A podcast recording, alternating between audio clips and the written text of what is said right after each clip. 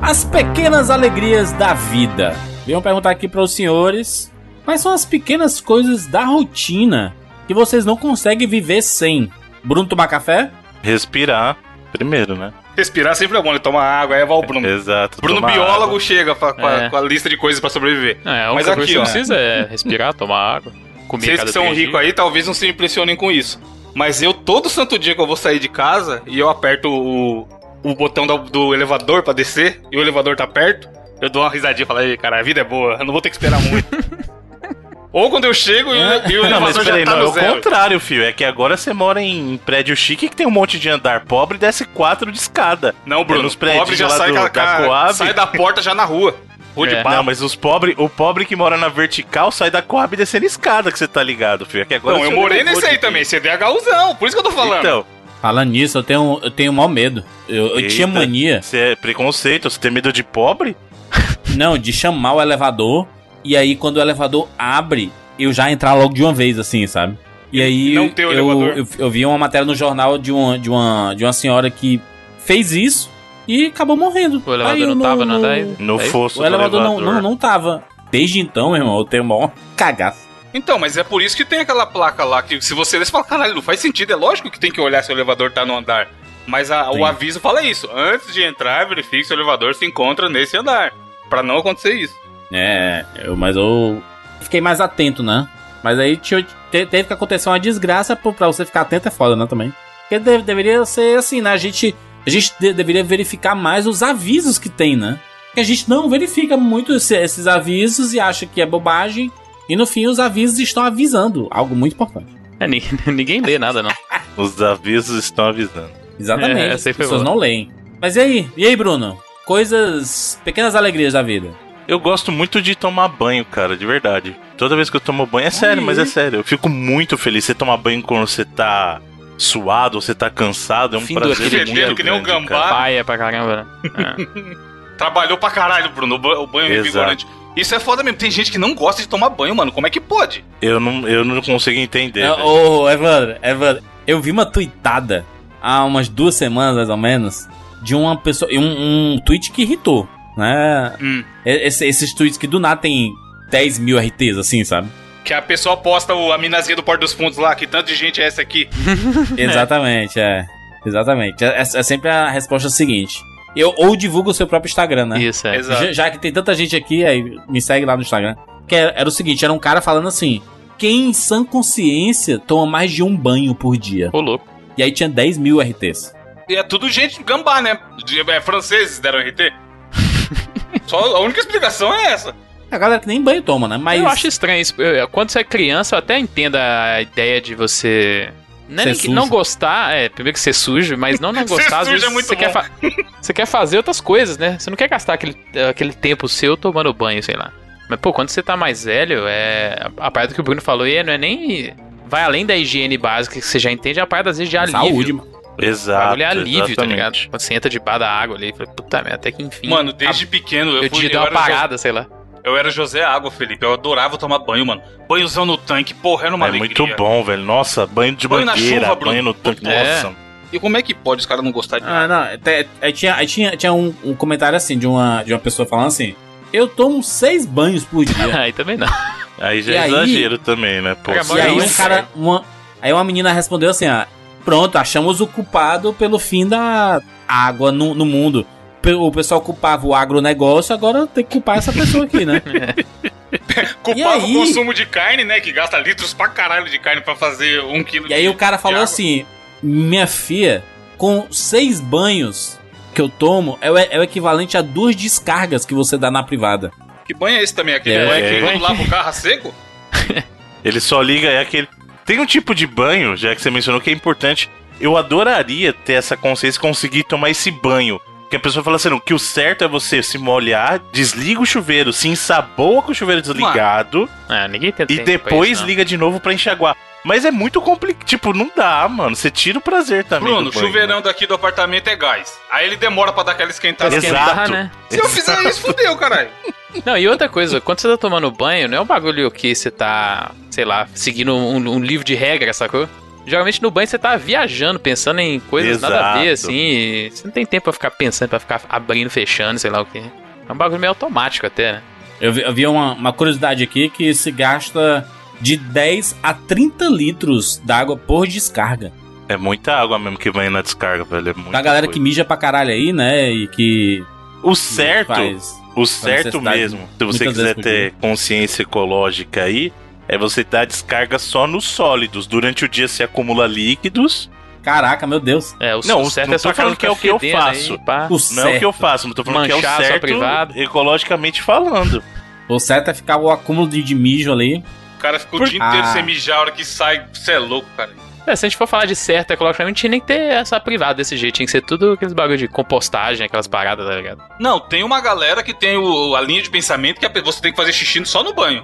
O xixi Não, porque não ajuda. você não dá descarga. Eu acho honestíssimo. Eu acho, se o cara tiver o controle e segurar durante o dia inteiro, eu acho que é válido, porque Faz mal, mano. Faz economiza. mal isso. Você é louco segurar. Faz Bruno, mal. eu tô, num- tô numa época, vai, há algum tempo já, alguns meses, que eu já parei várias vezes na marginal pra mijar, mano. Porque eu Caraca. tô tomando água que nem um louco nos últimos tempos aí.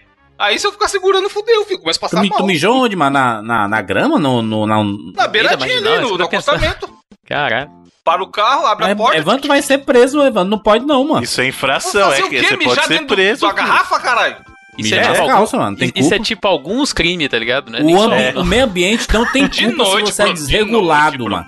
Tem uns. Tem, eu vou te falar, vou dar uma dica. Tem alguns sites, eu não vou fazer propaganda desse site, mas tem alguns sites chineses que vendem produtos aí pro Brasil Usa fralda, Eles- Evandro. que eles vendem uma garrafinha, você já viu? Uma garrafinha só pra isso, você já viu? A garrafa ano- anatomicamente adaptada pra isso? Exatamente, ela é sanfonada ainda. Ela é, só pra isso ela foi feita. Pô, eu não consigo. Eu é acho louco, muito né, estranho fudeu? eh, você, você ficar andando com a garrafa de mijo do seu lado. É, É, o aí você é guarda, muito né? Guarda no escroto. porta-luva, no calor. é tipo e isso. É muito escroto. Evandro, re- repensa esse, esse negócio aí, hein, mano. Mijar, Jurandir, não, Não pode, pode não, mano. Pô, Jurandir, é um dos prazeres da vida do cara aí, ó. Mijar na marginal. Eu acabei de fazer a seguinte busca aqui no Google. Mijar na rua é crime? E é, E é. exato, mas é que mesmo. né? E, e provavelmente Mas pagar na marginal também não pode, tá ligado? Não, mas não para no meio da, da pista, né, cara? É, na- é no acostamento. São duas infrações, né? Parar na marginal e mijar na marginal. Já pensou? O cara para na faixa do meio, tá ligado? o trânsito da porra e o nego lá mijando. Ele nem desce do carro, só que eu só, só vira de lado. Assim. E aí, o jogo que o Bruno gosta lá do Kojima, o maluco mija. Death Stranding. Mas lá Ah, não é na O mundo estrada. acabou. Mija Lá é pra caralho, natureza. inclusive. Ali pode, na natureza Lá é pode. natureza, né? O Natureza. mundo acabou já, mano. É, Lá naquele mundo é um privilégio você conseguir mijar na rua. Porque o povo nem sai de casa. Aí, Exatamente. o João começou perguntando sobre pequenas alegrias da vida, mijar é uma delas, quando você tá apertado. Putz, quando você tá apertado tá é um muito alívio. apertado, é, cara. E, e- e a verdade é que mijar em, ao ar livre é um milhão de vezes melhor também, né? Aí, ó, o Não, Felipe pronto, também é agora vai infrator. começar. Vai Ah, a começar a, verdade sessão é da apologia ao crime. aqui. Infrator, vai. dois infratores. Bruno, você nunca deu uma mijadinha no parque. Hora que você tá passeando com o caramelo lá, ninguém tá vendo na Não, rua. jamais. Na vida adulta, jamais. Caralho, jamais. hoje na rua. Não, não. É carnaval aí, criança, Bruno. tudo bem que criança não tem esse Carnaval, tipo de Bruno. discernimento. Na moral, 7 eu mil prefiro pessoas ao ser- seu redor. Tá errado isso aí. Ev- Evandro, tá, tá errado isso aí. Pe- Pede desculpa aí às pessoas aí, mano. Apologia ao crime, isso aí, gente. Você é Cuidado, cancelado. Mano, vocês lembram que o Ronaldinho Gaúcho mijou no meio do jogo, caralho? Sacou a pistola pra Sim, fora, colocou do pra lado fora. da bola? Só no cantinho do, do, do É? short, assim, ó. Aí você viu o que aconteceu com ele, né? Olha o futuro. Olha o futuro que aguarda. Não, mas é o Ronaldinho fenômeno, mano. Fenômeno. Um fenômeno. Ah, o Ronaldo Nazário. Gordo, é verdade. O Ronaldo E, a- Gordo. e aí fizeram entrevista com ele, aí ele. É, né? Tava apertado, né? Nunca mais voltou à forma depois disso, olha aí, tá vendo? Mas você controlar a sua bexiga aí, né, rapaz? Exato. Jandir, ó, enquanto eu tô gravando, eu já tomei um litro de água e não é zoeira. A gente começou a gravar até o quê? 10 minutos? Você tem que começar a usar a fralda, Evandro, aí. Porque Vou tomar menos água. é melhor do que ficar mijando na rua, mas é, é contra os amiguinhos da sociedade, é contra a população, é contra o meio ambiente. Tudo bem que o meio ambiente não, né? Mas é, é- mas é contra os. Né, o, o fedor. Não, mas Seu meu xixi fede, sai transparente, cara. Eu bebo água pra porra. É. É errado, mas eu não vou julgar o cidadão. E as impurezas que saem no não. xixi? Não, ainda mais o senhor Felipe que falou do carnaval, aí depois eles reclamam que nas esquinas fica fedendo o mijo. É isso aí, ó. É a galera aí. Mano, essa vai galera entrar, aí. no, vai entrar no banheiro químico de carnaval aí. É melhor, cara, eu prefiro ser preso. Caralho. Na moral. Que isso, velho. Mano, não tem condição. Os caras não tem noção das paradas.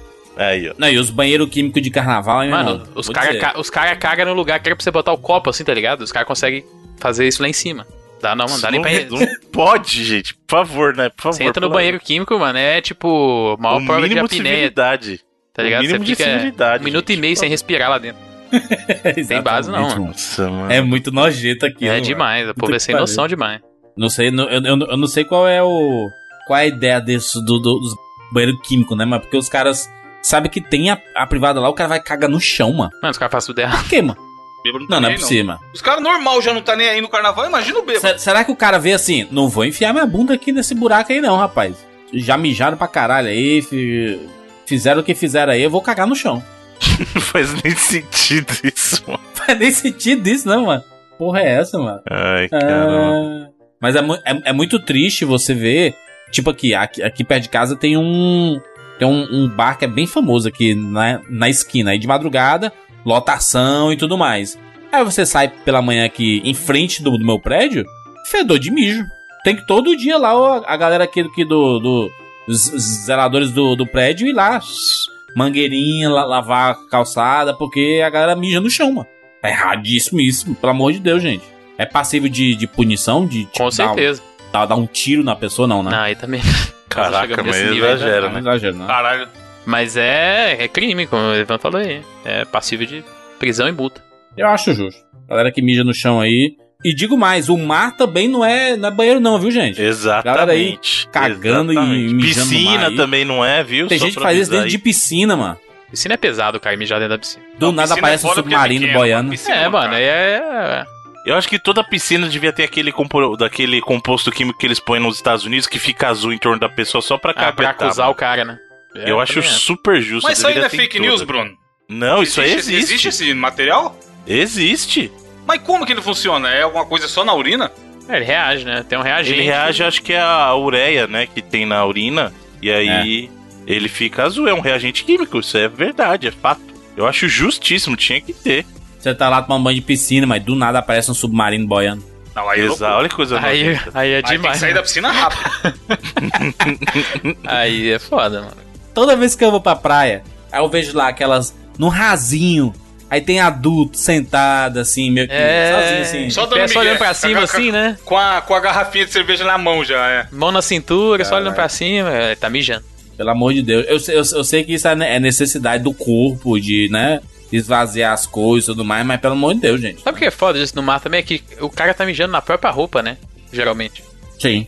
Tipo assim, tem gente que ainda. Mas o cara tá mijando no mar, você acha que ele liga? Você realmente acha que o cara liga? Não liga. Ô, Felipe, a água do mar ela limpa muita coisa, mano. Ah, pronto. Ela é, é salgada, né, macho? Aí. É. É, é que nem se, se vo- se você quiser, tipo, limpar seus pés. Tipo, teu- teus pés tá sujos e tudo mais. Vai, vai na praia, entra só um pouquinho na água e fica esfregando teu pé na, na areia, que ele vai ficar bem limpinho.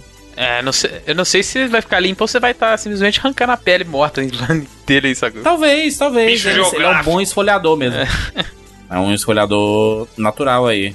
Mas, gente, pelo amor de Deus, pelo bom convívio da sociedade, não façam xixi no chão aí. Viu, Evandro? É um aprendizado de Nem hoje, na hein? Não pode piscina. fazer isso. Nem no Na piscina, mar. ó, sim, na na piscina eu- praia. eu, eu não faço. Inclusive, eu nado quase todo dia e não faço. Porque tem um banheiro perto da piscina. Já na rua, patrão, se eu tiver com a vontade, infelizmente eu vou ficar devendo essa daí pra você. Porque, mano, eu bebo muita água, não é zoeira. O Bruno viu, Bruno, a última vez que a gente foi na Game Tech lá, fez a Feira dos Pássaros ao vivo e o caralho. Quantas águas eu bebi? Uma hora. É, mas é, é- água mesmo. mas é, mas é culpa da, da sociedade que tu bebe muita água e vai mijar no chão onde eu tô lá. mas é o que eu falei. Meu xixi é tão limpo, Jandir, que se eu mijasse dentro da garrafa e te desse, era capaz de você beber e nem perceber. Pronto. Pronto, agora Ele vai. sai mais branco que a água que entrou. Eu só vou dizer uma coisa, amigos gamers, amigas E as gamers, impurezas, não mano, tá muito escutem impuro. Nenhum dos conselhos que são dados aqui desse O- podcast. Não, não que eu beba meu próprio aí, ó. xixi, mas o Lioto Machida bebe, e aí? Tem essa galera que bebe xixi e tá aí firme e forte. Não tem o Bill Gates, né? Que ele tá transformando cocô em Em água. né? água potável, Caralho, sim. cocô? É, cocô de elefante, é, isso é verdade. Ah, tá. Pensei que era Ah, mas cocô i- humano. Isso, isso até o Bear Grylls fez uma vez lá na Virotel. Não, não, mas ele criou uma máquina lá. Ele não, né? E a fundação dele criou uma máquina pra poder O dinheiro levar. dele boletão criou uma lá. máquina. Exato, ó, pra levar água potável aos lugares que não O cara tem, bota um cara. toletão lá, aí sai uma, uma pet com água dentro, mineral. Aí ele bebe lá com a cara bonita. Mas a água que você bebe, fio, é muito água com dejeto também, na teoria, tratada. Você tá Fale, bonito, fale, fale das suas águas aí, rapaz. tá achando que essa água filtrada aí é do... é, é Perrier só. É Só água bebo pura da mineral, montanha. rapaz. Um abraço aí pro pessoal da Indaiá, nossos parceiros aí, amigos. pessoal da, da Smaltec também, que tem um gelágua bonito. Só, isso é coisa regional, você tá falando só o pessoal de Fortaleza conhece. Esmaltec não é de, de produto tipo tinta. Eu acho que. Não, isso é coral, mano. É, tudo a ver. Souvenir, Bruno, vamos lá. Momento Merchan, Ei, ele que Eita, mora no nós céu, tá- o Milton, né? Ô meu galo, o galo mais lindo desse mundo. Tá? Merchan, Inclusive, deixa, deixa eu até ver merchan. aqui que o, o a Indaiá que eu falei aqui é do grupo Edson Queiroz. Eu acho que ele é dono de outra, de outra parada de, de água.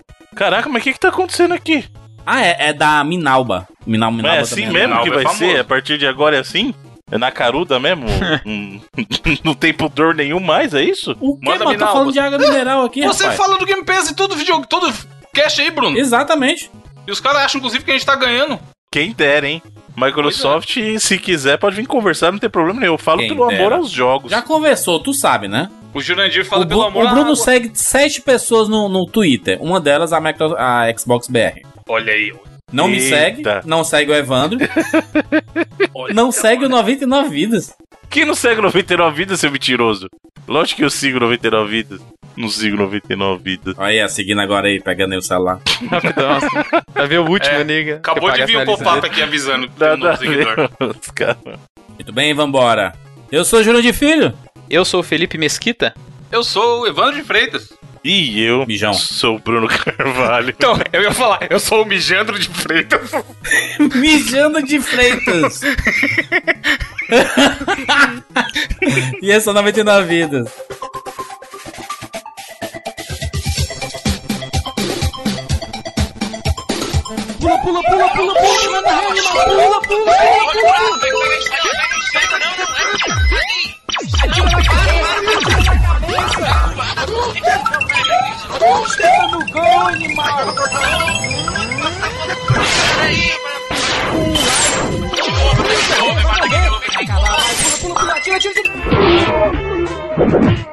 Ah, morreu, pô, olha aí. Relaxa, a gente tem 99 vidas.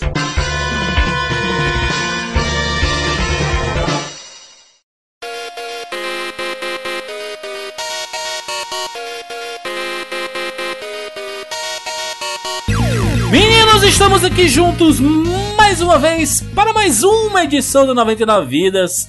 E desta vez estamos de volta com a nossa série Hall da Fama dos Gêneros, em que a gente dá uma, né? Eu não vou, eu não vou nem explicar. Felipe Mesquita explica o que é o Hall da Fama dos Gêneros. Caramba, jogou pra mim de novo. É o seguinte, é o Hall da Fama dos Gêneros que a gente fala aqui no 99 sobre a história dos, dos gêneros, né? Primeiro a gente tenta falar um pouquinho sobre o que, que originou cada um desses gêneros dos videogames. As, as primeiras evidências desses gêneros, talvez, os primeiros jogos que se encaixam nesses gêneros. E depois a gente vai comentar sobre exemplos desses gêneros de videogames diferentes. Os maiores gêneros. expoentes, né, daquele gênero específico, né? Ah, lembrar que já fizemos quatro edições dessa série. A primeira delas sobre o gênero plataforma, lá no 99 Vidas 260. Ah, no 99 Vidas 308 falamos sobre o gênero luta, sobre muitos jogos de luta. Ah, 99 Vidas 337 falamos sobre RPG, esse gênero amadíssimo. Muito importante para as pessoas que têm problemas de locomoção aí, a reeducação postural global é sempre uma boa opção. Humorismo! aí, bota Chaves, bota o Chaves aí, cara com o celular do Chaves. E 99 Vidas 354, que a gente falou sobre Metroidvania.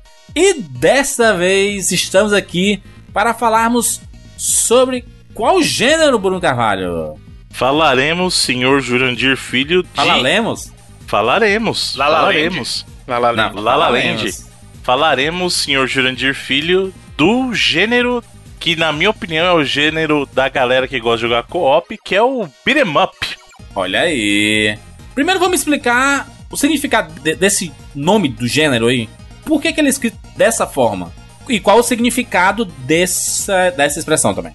Primeiro, vamos porque ele é escrito assim, porque isso é uma forma contraída de them, que é eles, né? Então, o que que acontece? O gênero do beat 'em up, traduzido assim numa tradução livre, é desce o cacete neles, entendeu? O beat é de bater mesmo, então tipo, beat up é de dar uma surra e o M é o them. Então dá uma surra neles. Bate neles, mar. Desce o cacete neles, entendeu? É dar uma surra. Essa porrada Eles, aqui. nesse caso, são os seus inimigos. Entendi. Mas esse gênero por muito tempo ficou, foi, foi conhecido por briga de rua, né? No Brasil, sim, né? Nos Estados Unidos, Ainda eu é, né? duvido muito que ele seja briga de rua. né? Caralho, já pensou? Mas o que ele ficou conhecido durante muito tempo também, e até se confundia no início, era como fighting game. O pessoal colocava meio num bolo só o, o briga um contra um e o gênero do beat'em up. E também brawler, que também serve para ambos os casos, né? Que brawler é coisa de porradeiro, né? Gente de porradeiro. Então, ele passou a ter, digamos assim, uma definição própria quando o gênero começou a tomar uma certa relevância. Isso já no final dos anos 80 pro início dos 90, né? É, tiver- tiveram subgêneros desse gênero específico, né? Que foram gerados com o passar do tempo, tipo o hack and slash, né? Que pode ser até um, um futuro gênero aqui abordado nessa série, né? É uma evolução, não é? O Hack and Slash não é uma evolução do beat'em up? Não só isso, existiam alguns jogos na época em que eles faziam distinção, isso nos anos 90 já, eles colocavam os títulos que você lutava com armas de hack and slash. Então o próprio hack and slash, inclusive tem até uma galera Faz que sentido, discute né? Porque Você muito. tá. É, a- principalmente a parada do slash, né? que você tá de fato cortando. cortando alguém, assim. exato. E aí o que aconteceu é que o gênero de hack and slash mesmo passou a existir como uma evolução do que a gente conhece como beat'em up para os jogos 3D. Né? A gente até chegou a discutir o caso Sim. do próprio Devil May Cry, que é uma mecânica que se você parar para pensar lembra muito o beat'em up, só que num ambiente 3D. Tiveram jogos que pareciam muito mais um próprio beat'em up mesmo. Tipo o próprio que a gente falou no último programa, o, o The Warriors, né? O jogo da, da. Rockstar. Ele, ele, estruturalmente ele é bem mais parecido com o que é um beat'em up. Eu até passei a Yakuza durante um tempo. Era muito falado nesse sentido também, né? É, mas eu acredito que no caso do próprio Warriors, eu particularmente considero ele como um beat'em up 3D mesmo, Também. né? Porque as mecânicas dele são de beat'em up. E a gente até tem alguns exemplos, alguns bem sucedidos e outros nem tantos de 3D. Mas eu acho que é interessante a gente começar falando da base do 2D, e aí depois a gente pode até mencionar isso. Ô, ô, Bruno, eu, eu fico pensando aqui se, se a gente pode acabar enquadrando o Golden Axe com o hack slash, né? Então, é justamente isso que eu falei. Antigamente, eles pegavam jogos do tipo é, Golden Axe, pegavam os Dungeon and Dra o Dungeons and Dragons lá da Capcom, o Knights of the Round, que eram jogos que você lutava com arma, principalmente espada. E aí, naquele período, eles já tinham essa diferenciação de que, ah, isso aqui não é um beat'em up. Na verdade, é um hack and slash. É que hoje o termo hack and slash é usado para um outro tipo de jogo. Mas na época já existia uma galera que fazia essa distinção entre o que era o beat'em up puro, porrada mesmo, de mão limpa, e os jogos que tinham essa mesma premissa de você lutar com os inimigos, mas com armas. Né? Então, Golden Axe, Knights of the Round, o próprio Dungeons and Dragons que a gente mencionou, os dois né, Uhum. da Capcom. Como tu falou, então, o gênero hack slash ele, ele acaba ficando pros jogos 3D e o beaten up fica pros jogos 2D, então. Não, não, Não, porque tem você tem beat'em up exemplo de 3D. beat'em up, beat'em up 3D. O Hack and Slash é, é diferente, ele tem a ideia daquele combate super rápido, geralmente. Isso. Hoje é- significa outra coisa, juro. A ideia de assim. É, tipo fazer God of combos War, pra né? caramba. É, Isso, God God of War Devil. May Cry, Bayonetta. Bayonetta. Mas, Bruno, aqui, ó, naquela época do, do Golden Axe, então você tá dizendo que o pessoal já chamava o Golden Axe de Hack and Slash pelo fato dos Não, personagens, não, invés não existia essa definição. Mas, Bruno, Não, existia. Hack and Slash veio antes de ser usado no que é usado hoje. É justamente isso que a gente tá falando.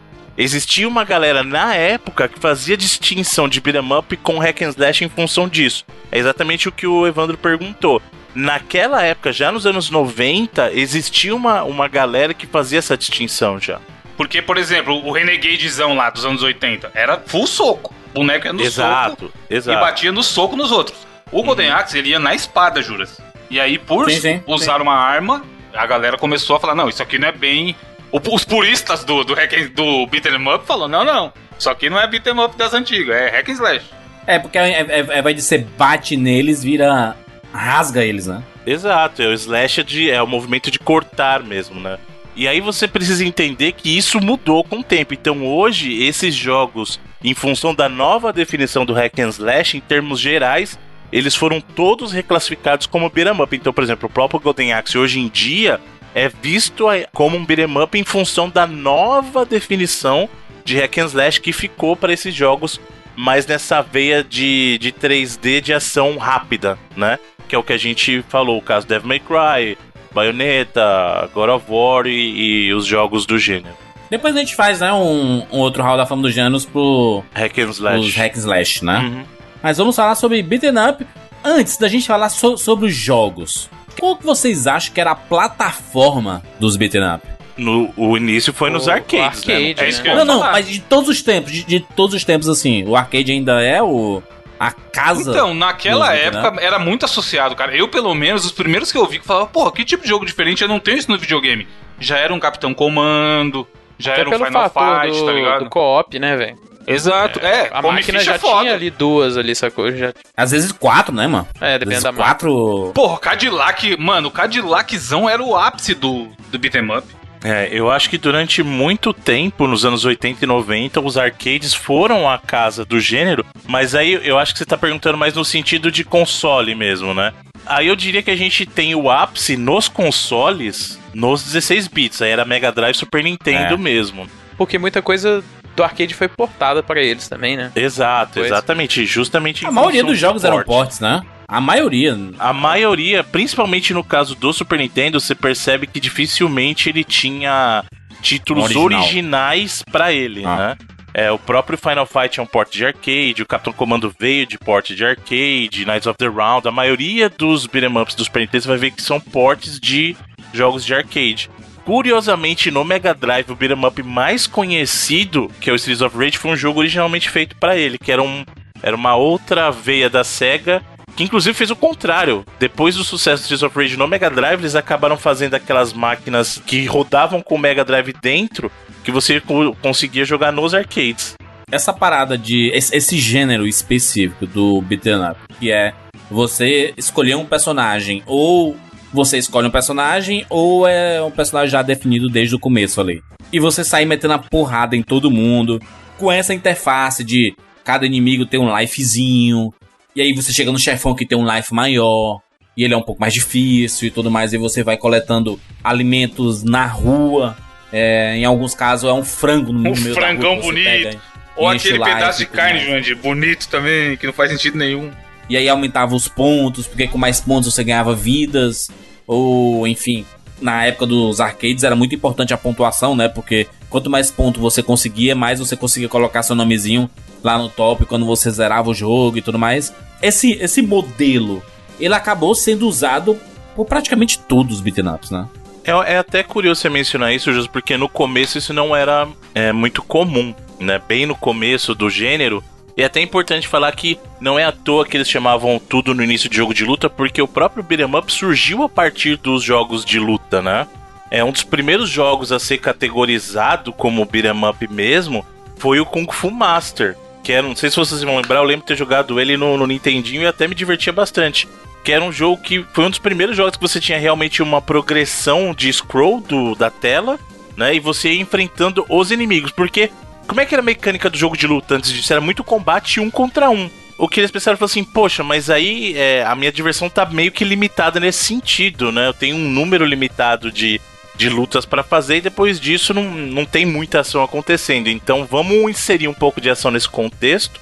E foi a partir daí que começou a ser trabalhado que a gente veio a conhecer como beat'em up.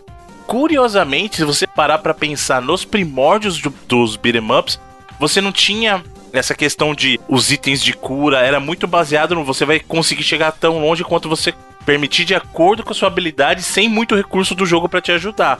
Então, esse primórdio dos beat'em ups não tinham tantos itens de ajuda, isso foi algo que acabou se popularizando depois né? E aí sim a gente viu, por exemplo, no período pós Final Fight, isso se popularizar muito, muito mesmo. Do- da questão dos itens de cura, até dentro da própria Capcom você vê que isso é algo comum. É coletar ponto, coletar item de cura, ter item pra bater, auxílio de, é, de dano tal. Mas se você parar pra pensar, pega o próprio Kung Fu Master que eu falei, pega o Renegade, pega o Double Dragon. Double Dragon não tem item de cura. Você vai apanhando e perdendo vida, você não tem como recuperar, sabe? Double Dragon ele é um dos maiores expoentes do gênero, né? É, é, é considerado por muitos o, o beat'em up mais importante, né?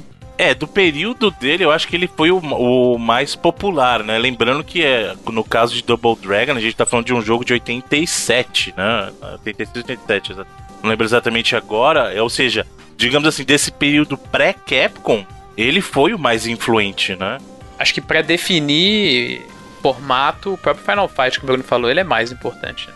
Pra cimentar o formato, assim. É que o Final Fight chegou em 89, em 89. então ele é um período posterior né? Mas sim, eu acho que para definir esse formato que meio que estabeleceu o que a indústria seguiria, o Final Fight tem sim o seu papel. E é até importante mencionar, e, e é até um pouco injusto a gente falar só da importância da Capcom, porque a própria Konami tem um papel muito grande e até contemporâneo ao próprio esforço da Capcom, porque naquele período as duas grandes que reinavam, principalmente no arcade, eram Konami e Capcom. E lembrando desse mesmo período que a Capcom teve Final Fight, a gente teve os jogos da Konami. Então a gente teve Tartarugas Ninja, Ninja. por exemplo. Ah, esse é o clássico, meu Deus. É, é, engraçado quando a gente lembra de jogos licenciados, tanto dos anos 80 e 90, muita gente fala de jogos de plataforma, assim, né? Principalmente Capcom uhum. com a Disney, né?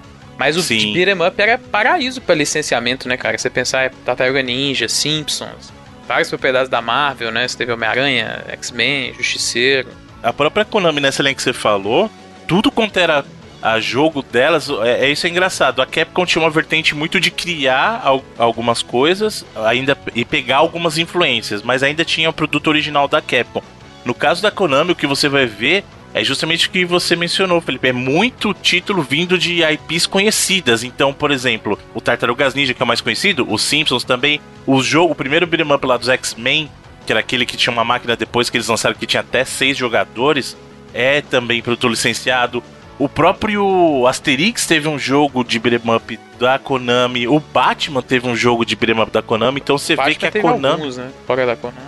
O, o Alien vs Predador é, é Capcom ou Konami? É Capcom, é Capcom. É Esse Capcom, foi um dos né? licenciados da Capcom. Sabe um, um, muito bom licenciado, Bruno, que não era da Konami, era da Capcom, que eu achava bom pra caralho. Nossa, passei tarde jogando aquela merda. Era o do Punisher, mano.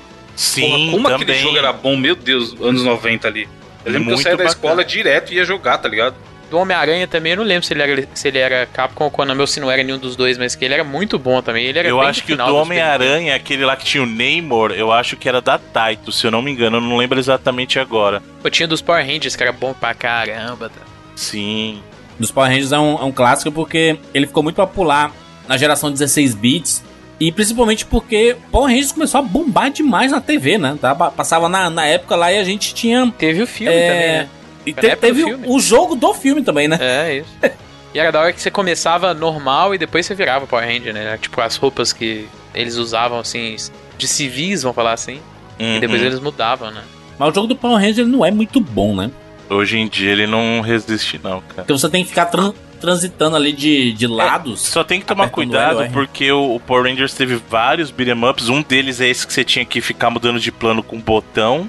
Né? Porque ele teve a, versão do Super Nintendo e a do Mega, por exemplo, eram diferentes, então ele tem diferenças entre ele mesmo, assim, entre eles, as versões de jogos do de beat'em up dos Power Rangers, né? Então, mas nenhum deles eu acho que resistiu tão bem quanto outros beat'em ups que a gente pode falar, sabe? Por exemplo, o caso da, da Konami que a gente falou, se você, você joga tranquilaço Tartarugas Ninja hoje, Simpsons e os, você joga tranquilaço. O Simpsons é maravilhoso, né, mano? Sim. O clássico do arcade, né? Pois é. Estranhamente, cara, o dos X-Men foi o que envelheceu o piorzinho desses, sabia? Você tentar jogar X-Men hoje em dia ainda é divertido, mas você percebe que não tava lá ainda o gameplay. Aquele, você tá falando do Vingadores, esse não é da Konami. Dois, né? É, o Vingadores tem aquele. O Avengers, que é o. que tem lá o Capitão América, o Homem Capitão de Ferro. América and. né? Isso. Os Vingadores. Tem outro que é o. do bagulho do filme aí, né? Do Guerra Infinita. No Super Nintendo, isso. O Super é. Nintendo teve, na verdade. É que aconteceu na época em função do Marvel Super Heroes, né?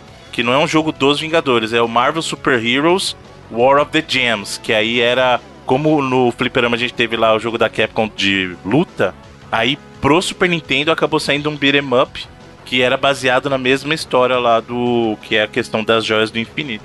É muita coisa licenciada. É engraçado até você pensar que até ofertas recentes que a gente teve, é, o Scott Pilgrim é um jogo licenciado, né? O, Nossa, Sim, é bom, hein, mano. o próprio 99 Vidas é um produto licenciado, né? Se você pensar dessa Olha forma. aí. Pois é, É um exatamente. up. É. Teve a autoprodução, mas é licenciado. É, mas é. Mas teve uma licença pra usar, né? Sim. É, Aqui o Byte teve que pegar a licença pra, pra desenvolver o jogo Exato. em conjunto com a gente. Uma das grandes referências do jogo do 99 Vidas é o Scott Pilgrim mesmo, né? dá pra ver. Porque a, a, a base dele. ele- Eles, eles foram feitos com Unix, né? Ambos, né? Unity.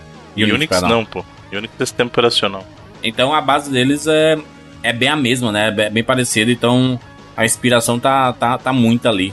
Mas eu lembro, se a gente for pegar os, os mais antigos, tiveram alguns jogos que muita gente descobriu em console e ele já fazia sucesso em arcade. O próprio jogo do Tartaruga Ninja que o Bruno falou era, era um jogo muito popular. Principalmente porque passava. Tinha filme da Tartaruga Ninja nos anos 90, Tinha o desenho. tinha Desenho, desenho animado. Bonequinho pra tudo quanto é lado. Era demais, né? Você escolhia a sua tartaruga ninja fa- favorita e ia jogando, né? O Kawabanga. E fora que era maneiro aquele arcade com quatro controles, né, mano? Uhum. Era imponente você chegar em algum lugar e ver aquela porra. É que na verdade eles acabavam só trocando o chip de- dependendo do jogo, né? Você ia lá pro Simpsons, ia pro Tartaruga Ninja, ia pro X-Men. E aí você. A, a não ser que o arcade ele fosse todo personalizado do, do jogo específico, né? Tipo assim, ah, é o jogo dos X-Men. Aí tinha os adesivos dos X-Men e tudo mais, etc. Mas a base era a mesma, era só mudar o chip lá, né? Trocar de um pra outro e Os você. do X-Men eu não sei porque ele não era de seis pessoas? Até Então, seis. tinha algumas máquinas até seis dos X-Men. É um exagero. Nem cabe na tela. É, eu nunca vi isso de verdade, não. É uma bagulho. Não, mas aí ele usava aquele formato de tela super wide, era mais extensa ainda a máquina. Era, era- Nesse caso não dava nem pra reutilizar para outro. O jogo dos Simpsons era muito, muito maravilhoso, mano. Porque ele, ele pareceu ser que você tava jogando um desenho animado, né? É, em questão visual, ele. é, Fala que jogo pixel art já envelhece muito bem normalmente, né? Mas Uhum. como É. ele ainda é uma parada cartunesca, é- é- ele é de fato, assim, ele é bonitaço até hoje, porque ele não tem muito a perder, assim, no, no estilo, né?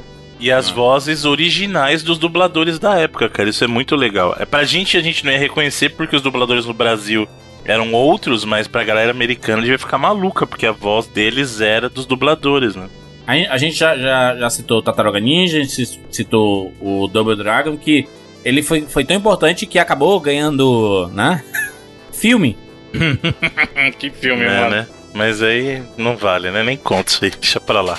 Um clássico. Um clássico Ô, da cinematografia. clássico delícia. Falar também de Battletoads, né? Battletoads é um clássico aí também que surgiu e meio que sumiu também, né? Não foi uma franquia que permaneceu. Vai voltar aí com a Microsoft, ano, né? infelizmente, né? Mas tá demorando tanto, né? Essa, essa, Por essa mim, licença ela foi por mim comprada. não precisaria nem tempo. sair. Aquilo lá que eles mostraram não precisaria nem Será, sair. Bruno? Você não curtiu o estilo gráfico, não? Horrível! Horrível! Eu só achei ele meio devagarzão, assim, quando eu joguei lá na Eu achei. BGS. Nossa, mano. Só lamentos. Não Gostou não, hein, Bruno? Podia engavetar esse projeto aí. É pra ser isso aí. E o Cadillac Dinossauros? Porra, esse era bom demais, mano. Nunca fizeram um filme, né? Podia ter um filme, né? Você sabe que Cadillac Dinossauros é uma IP conhecida, É. né? Você sabe disso. Isso aí é. Ela vem dos Ele é quadrinhos. licenciado também, né? É licenciado, tá? Não é um produto original da Capcom, né? não. Aham. Oh, mas o jogo é muito bom, cara. É muito bom. A variedade de gameplay, Bruno. Controlar o carrinho lá. E Uhum. as armas. Porra, caralho, esse jogo. Nossa, como eu joguei É, isso, mano. no caso da Capcom, ela teve um- uma quantidade grande de, de beat'em ups aí nos anos 90 que chamou muita atenção e alguns deles licenciados. É o caso que a gente falou do Alien vs Predador, que na época a gente nem. so- Na verdade, eu sempre sonhei com esse conflito em função desse jogo, porque assim, eles tiveram que. Presta atenção no que a Capcom teve que fazer. Ela teve que negociar duas licenças separadas pra fazer esse jogo. E mesmo assim, não sei se vocês sabem, mas isso aí, esse encontro tinha acontecido nos quadrinhos também. Então, na verdade, esse jogo da Capcom é um licenciamento dos quadrinhos que negociaram cada uma licença respectiva pra poder utilizar, cara. Não tinha uma, uma- um crossover desse. Porque o Alien vs Predador ele meio que abriu as portas do inferno, né? E aí vieram um, um monte de crossover, tipo assim, Alien vs Predador versus Robocop, tá? Parada dessa assim. Não, te- teve um monte. Teve Alien, acho que teve Alien vs Batman. Teve um monte de Nossa. coisa. cara. Isso tudo quadrinho também? Quadrinho, quadrinho. Provavelmente, quadrinho é uma quadrinho loucura. pode tudo, né, mano? É, agora, o caso do Alien vs Predador é curioso, porque assim, o beat'em up do Alien vs Predador do arcade é fantástico, é sensacional. E aí ele teve uma versão para Super Nintendo que é horrorosa.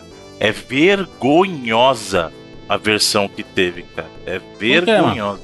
Porque o jogo é capado, é, é ridículo. Mas era normal, né, Bruno? Esses aqui, Não, beat'em Mas que era- capado é uma coisa. Por exemplo, Final Fight. O Final Fight do arcade, comparado com o Super NES, o do Super NES é muito capado, mas ele ainda tem a experiência do Final bem Fight. simplificado e tal. Aconteceu com todos, é isso que eu tô te falando. Não, mas se você olhar o Alien vs Predador Super Nintendo, ele é outro jogo, cara. É, é horrível. Não é, uma muito experiência simplificada. é- n- não é muito pior. Ele não é.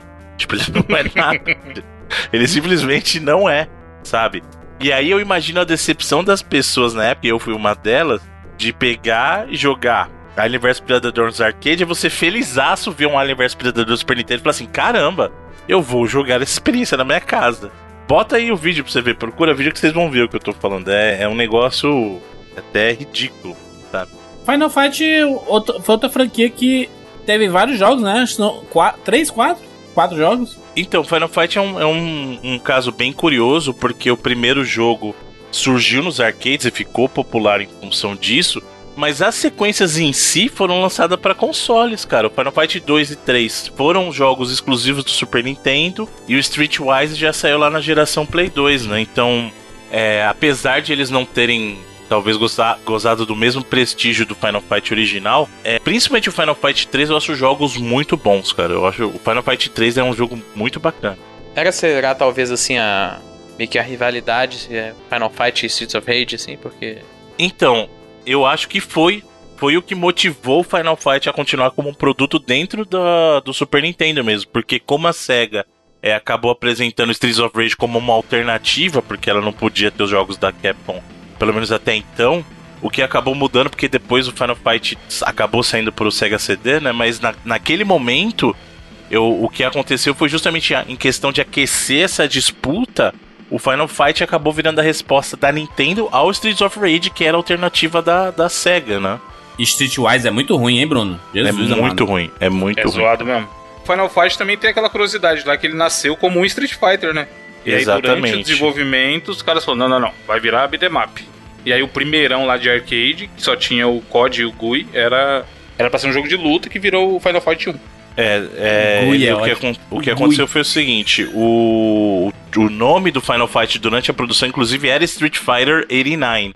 Porque o Street Fighter original saiu em 87 e aí eles iriam lançar uma versão de Street Fighter em 89, só que mudou tanto o jogo que eles falaram, cara, isso aqui não é mais Street Fighter.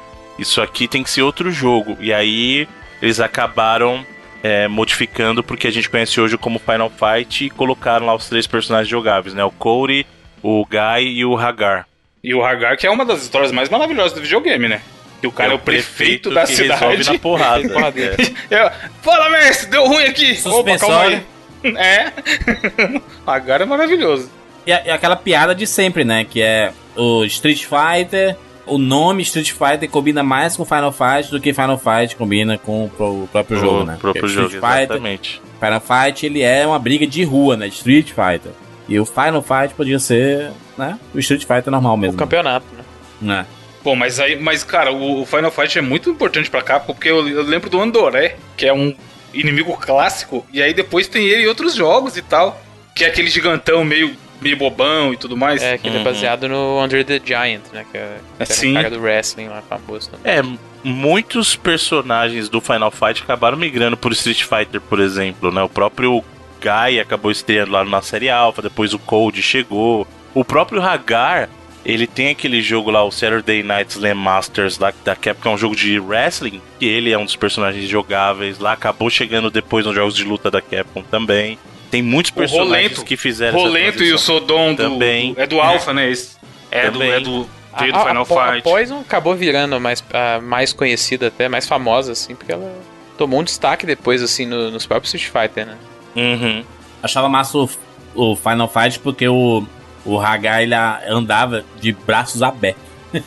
Suvacaçado. Esse é o su- É. famoso suvacaçado. É que ele, ele era um wrestler também, né? Exato. Esse é o prefeito que você quer pra sua cidade, cara. Ele fala assim, ó, se der ruim, eu vou resolver na porra. Uma coisa que sempre eu vou tentar fazer, que tinha no Final Fight, eu acho que desde o 1, eu veio depois, não lembro, o Bruno vai lembrar aí. Mas que é muito satisfatório em qualquer beatmap é, é quando tem o sistema de agarrão, que dá pra você agarrar o personagem, e aí você aperta o botão de pulo e o botão de ataque. E ele dá o famoso pilão. Seja, seja qual for o personagem. Porra, era muito bom fazer isso com o Agar, mano. Porque você você tá mostrando pro cara que é você que manda. O sistema de agarrão em si já existia em jogos anteriores. O próprio Double Dragon você tem como segurar e dar joelhada no cara, né? Uhum. Depois de jogar o cara. O sistema de agarrão em si já existia antes do próprio Final Fight. Agora, essa questão do pilão do Hagar realmente é algo muito característico dele, né? Cara, depois disso, todo jogo que eu ia jogar, eu tentava. Primeira coisa, agarrar e aí pular e apertar o botão. Pra ver se tinha algum equivalente ao pilãozinho. Agora, a questão do, do Final Fight, eu acho que a importância que ele teve é indiscutível pro gênero de, de beat'em up. E pra própria Capcom, isso tra- traçou um caminho, né? Porque depois de, de Final Fight, a gente teve o Capitão Comando, que é também. é, inclusive, ele se passa no mesmo universo do Final Fight lá no futuro, né? E é um jogo fantástico. Eu adoro o Capitão Comando, cara. Os personagens são Sim, é muito super carisma, né, carismáticos. e, é, e é o caso contrário, você vê. O, a gente tá falando do Cadillac Dinossauros, que é uma obra de quadrinhos que veio para pro beat'em up da Capcom. E o Capitão Comando fez tanto sucesso que eles acabaram fazendo adaptação de quadrinhos pro jogo de beat'em up, cara. E é, os personagens são fantásticos. Você tá lutando com a múmia, um bebê num robô gigante, um bebê Porra, num muito mecha, né? Um ninja O ninja, porra. e um, um capitão ciborgue lá que solta Então, raios dos quatro, o, o Capitão Comando é o mais genérico, se você for ver, cara. Mas os outros três, é o Bruno falou, Ah, são não sei, maravilhosos. cara. O, o Ah, Bruno, ele é parece- ninja. Ele é um ninja, velho. Ele é mais Não, genérico. beleza, mas o Capitão Comando. O Capitão Comando é um personagem aí de, de desenho, sei lá, qualquer da Globo de manhã. não é, não é, não é, sei lá, pra mim não é tão impactante quanto os outros. O bebê, mano, era maravilhoso. Outra coisa de beat'em up que é clássico também, além do pilão, é você dar dois pra frente e, e dar o golpe. E ver qual é a animação de cada um e tudo mais. Sim. E isso no Capitão aí. Comando era maravilhoso. É o clássico, soquinho, é a deslizadinha batendo e, você sentindo o golpe, sabe? Isso que é foda. É, o próprio Capitão Comando, na verdade, tinha input de corrida já. Você dava dois toques pra frente e, inclusive, Sim. ele corria, que era uma coisa que não tinha no Final Fight. Por exemplo, esse input de dar o que muita gente chama de Blitz Attack, né? Que é você dar dois pra frente e o golpe. Acabou ficando é, muito famoso em jogos de beat'em up pra frente, né? O próprio Streets of Rage 2 tem, o próprio Capitão Comando tem, o Cadillac Dinossauros tem também. Nossa, o Cadillac era maneiro que dava pra fazer isso com as armas que você pegava. Tipo a granada. Dava pra você dar dois pra frente quando você tava com a granada na mão e apertar. E aí era como ele se jogava. soltasse. É, cara, era muito bom. Esse- essa variedade de gameplay que tem em jogos de beat'em up, eu acho que é muito. Mantém interessante, sabe? O, o tempo inteiro que você tá jogando. Porque senão fica repetitivo pra caralho. Você dá soquinho, dá soquinho, vem inimigo, você dá soquinho. Eu lembro até hoje do 99 Vidas número 24, em que fizemos sobre Street of Rage 1, 2 e 3, em que o Bruno narra a abertura de Street of Rage com a música tocando de fundo. Tu lembra, Bruno? Sim, eu lembro. Isso é um clássico, esse podcast feito lá em 2012, oito anos atrás. Aliás, a gente já fez podcast sobre boa parte desses, né? Do Final Fight tem, 99 de 63. Em 99 de 74 a gente fez um 4x4 com X-Men, Simpsons, Battletoads e tantos em Time. Caraca, a gente desperdiçou muita coisa num programa só aqui. Aliás, acho que foi um dos primeiros 4x4, né? O 99 Vidas 158 a gente falou sobre Double Dragon também. A franquia Double Dragon e seus vários jogos.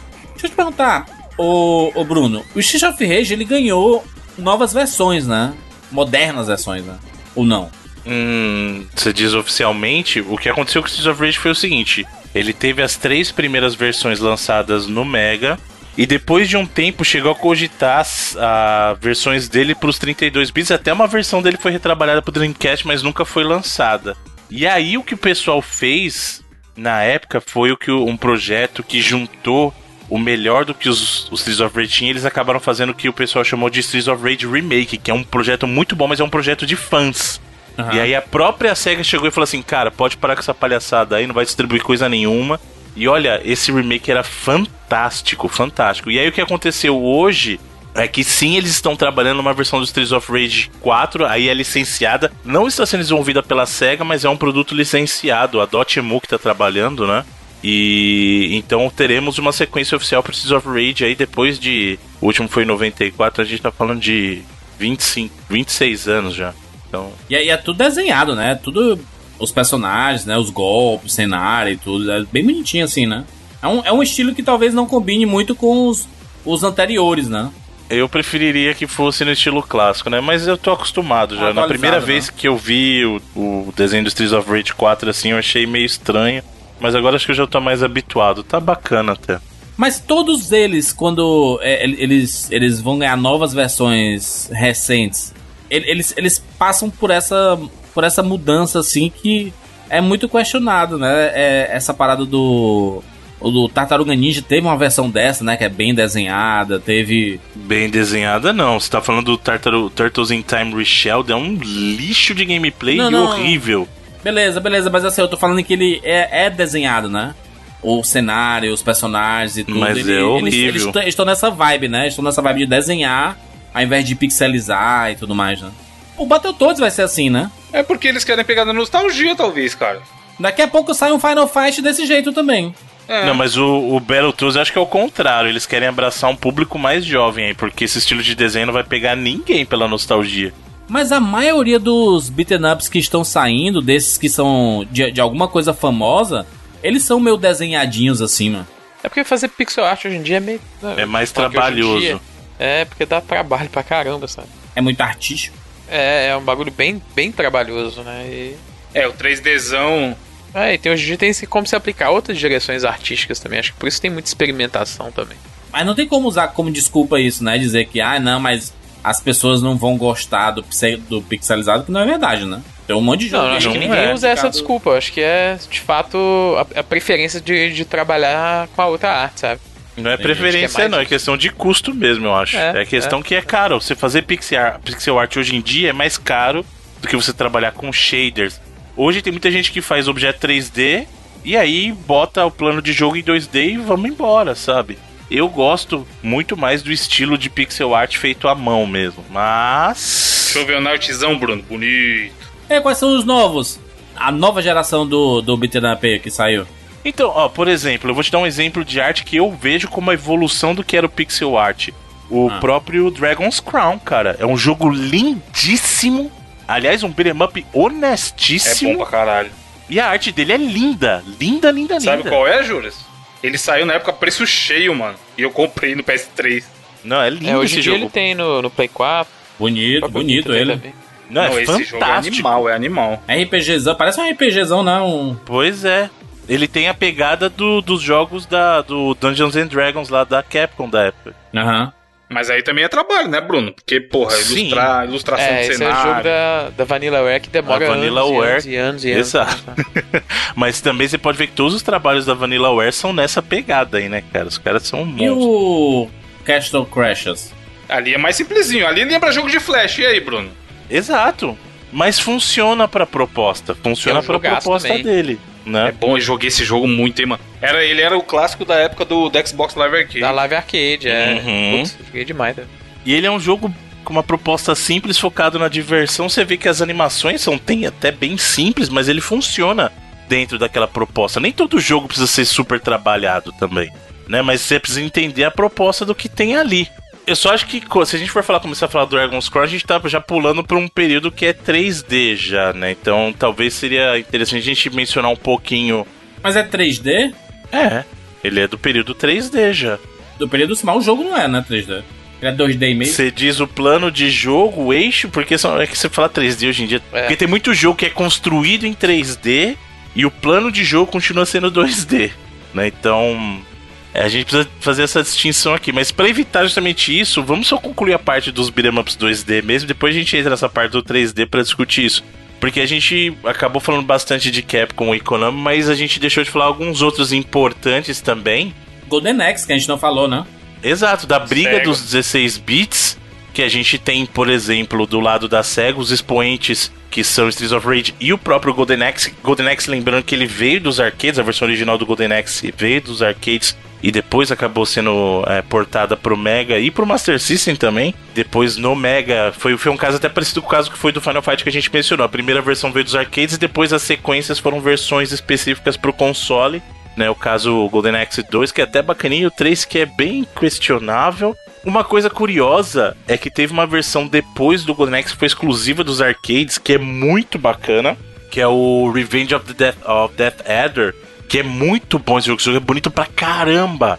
E tem personagens novos e é uma versão exclusiva dos arcades do Golden Axe, cara. É bem legal, é muito legal esse jogo. Ô, Bruno, a gente fez um 99 vidas sobre Golden Axe 185 lá em 2015. Faça a pergunta pro senhor. Aliás, né? O Golden Axe foi uma grande piada do 99 vidas também, né? Era o Dave McCray da época né? Que a gente sempre ia gravar e nunca dava certo, né? Nunca dava certo, é verdade. Nunca dava certo, sempre, sempre deu algum problema.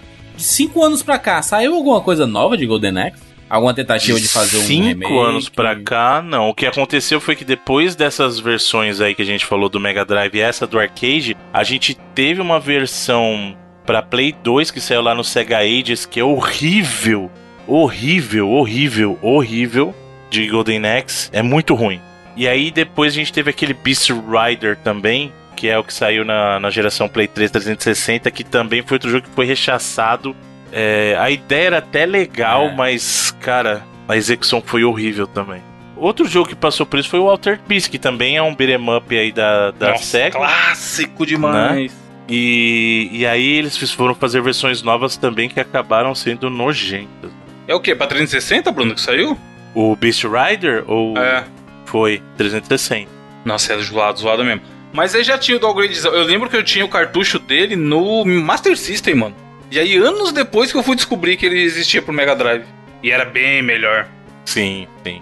É, geralmente, o, tanto o caso do Golden Axe quanto o caso do Altered Beast, você teve versões originais do arcade portadas pro Mega e depois portadas pro Master System. E aí, óbvio que as versões de Master System acabavam sofrendo um baque maior durante esse port. Por exemplo, a diferença da versão do Mega pro arcade é questão mais de qualidade de, de áudio, qualidade visual. Mas, por exemplo, o Mega tinha uma fase a mais que o arcade não tinha. Né? Mas os personagens estavam lá. A, o, o Master, por exemplo, sofria que ele só tinha um personagem jogável, que era o. Inclusive na versão do Master eles trocaram o nome dele, ele chamava Tarik. E aí você tinha que escolher a magia. Então era o mesmo personagem, era aquele personagem o Bárbaro, e aí você só trocava as magias, entendeu? Ele soltava magia de fogo, ele soltava magia de terra, ou ele soltava magia de trovão. E era single player. O caso do, do Altered Beast não sofreu com tanto conteúdo assim, mas acabou perdendo em qualidade visual, óbvio. Né? E áudio também. Deixa eu perguntar uma coisa aqui. O que aconteceu com o jogo do Scott Pilgrim que ele acabou sumindo de muitas lojas? É Questão de, de licença, né? Porque assim, o, o, Scott Pilgrim, ele é um produto original dos quadrinhos, na verdade ele é, é do O'Malley, né? Sim. E tanto o filme quanto o jogo foram produtos que foram, feito, uh, foram feitas negociações para poder produzir esse conteúdo. E no caso do, do jogo ele acabou saindo de distribuição em função de disputa de licença mesmo. E aí ele não, em função disso, como tem esse embrolho, ele não pode ser disponibilizado. Então quem tem, tem. Quem não tem, tem, não tem mais. E tem que ter instalado, eu acho que ele é um desses casos, né? Eu acho que não adianta ter você na. Ter na, na loja você não consegue baixar mais, é. Tem que estar baixado. É, tipo, eu, eu, eu comprei o jogo é, digital e uhum. não consigo baixar mais. É, o meu ainda tenho porque ele tava baixado na minha, no meu HD é do Play 3, né? Guardo o Play 3 também é por causa disso. Pois é. Ele e o PT? Sim, o PT tá lá no meu Play 4. Eu não, não solto por nada. As realidades, o Scott Pilgrim é um dos melhores jogos de beat'em up já feitos aí, graficamente. A música, é, cara, a jogabilidade, a, é a trilha sonora, pelo amor de Deus. Uhum. Que é um dos maiores expoentes. Ele veio num período de renascença do. Na verdade, eu acho que ele até reiniciou esse período de renascença, porque a gente viu no, no período moderno aí muitos beat'em ups resgatando isso no período pós Scott Pilgrim mesmo, né? O próprio 99 Vidas foi isso. É, além disso, você tem é, o Mother Russia Bleeds, você tem o jogo recente lá, River, River City Girls, que é muito bacana também. É, então você teve meio que uma renascença do gênero e muito em função do que foi o Scott Pilgrim. Então ele meio que trouxe de volta o interesse nos beat'em ups, porque se você parar para pensar, a gente passou um bom período sem ter jogos de beat'em up de relevância, né?